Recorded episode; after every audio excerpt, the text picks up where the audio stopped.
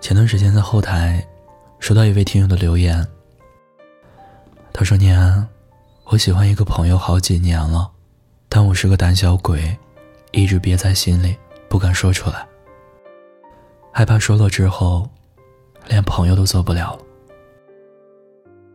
我和他高中那会儿就认识了，那时坐前后桌，每天都打招呼，朝夕相处熟了之后，又经常一起玩，一起回家。”我觉得他挺阳光的，就跟他一直保持联系。后来慢慢的，我发现自己喜欢上他了。上课会看他的背影发呆，如果有别的女生跟他走近一点我就不开心。别的班的女生让我帮忙给他递情书，我都偷偷扔掉。大学，我俩虽然没在一个学校，但离得也不算很远。他每次来我们学校，都会找我。他朋友问我，我们俩是什么关系？他笑着揉了揉我的头，说：“我们是好朋友啦。”我一下整个人都不好了，可还是得假装什么事都没有的附和他。嗯，是是好朋友。他大二的时候谈恋爱了，找我的次数也就少了。我只能偶尔的问问他，最近怎么样？他简单说几句，就不再回复我了。之后的一段时间里，我就只能通过他的朋友圈，了解他做了什么，去了哪里。他分手的那天晚上，给我打了个电话，声音听起来有气无力。我去了他学校找他，陪他在烧烤摊前坐了大半晚，表面上安慰他。其实自己心里更加难过。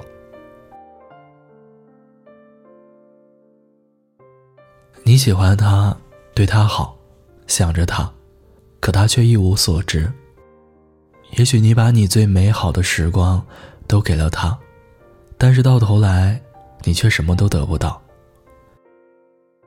我觉得，与其害怕做不了朋友，还不如放手一搏。毕竟，你想要的。不是只做朋友，就像我的同事小韩，他开始也是暗恋，每次看到那个男生，都不敢对视。开会坐在对面的时候，他假装低着头看笔记本。有一次他跟我说起这个事儿，我笑着跟他说：“其实大家早都看出来。”他有些惊讶，还一直觉得自己掩饰的很好。小韩犹豫了许久，不知道要不要告白，最后鼓起勇气还是说了。他出乎意料的是，那个男生也懂他的心思，果断答应，两个人就在一起了。回忆之前偷偷喜欢的时候，小韩跟我说，太难受了，明明很喜欢，却要装作不喜欢。他问我借笔的时候。我的心都快要蹦到嗓子眼儿了，但是只能说，笔筒里有笔，你自己拿吧。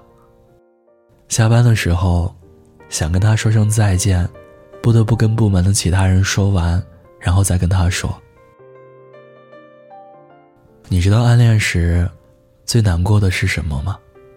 就是你吃醋、生气，都找不到一个合适的身份。暗恋真的太辛苦了，喜欢还是说出来吧。如果他不喜欢你，丢脸和难过都是一时的；如果他喜欢你，那不是皆大欢喜吗？我挺认同小韩说的这句话的：喜欢是不分对错，也不分贵贱的。你把他放在心里，默默喜欢，难过和委屈都得一个人担。说出来，如果是不好的结果，至少你不用忍受相思之苦；如果结果是好的，那当然更好了。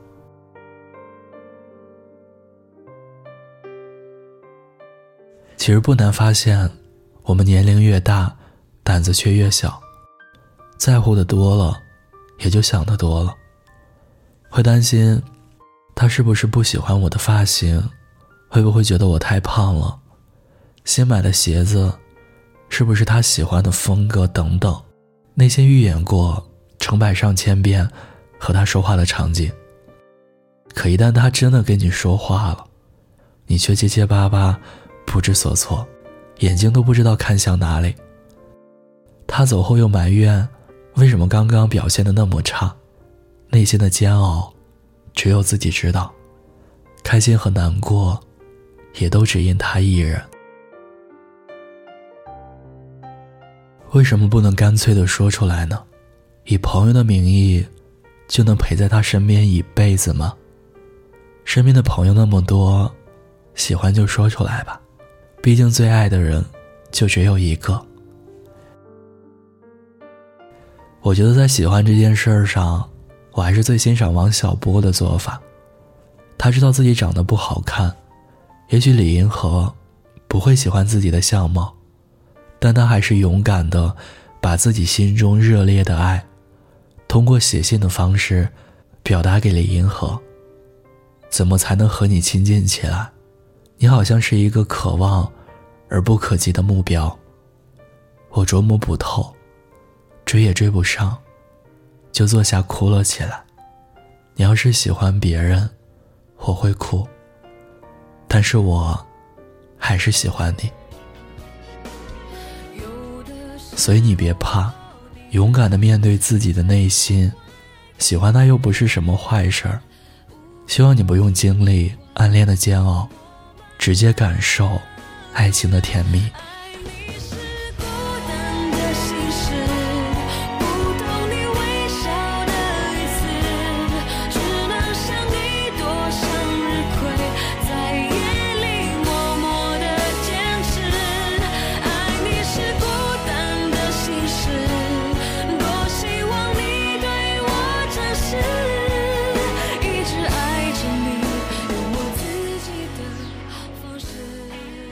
孤单的夜里，有我陪着你。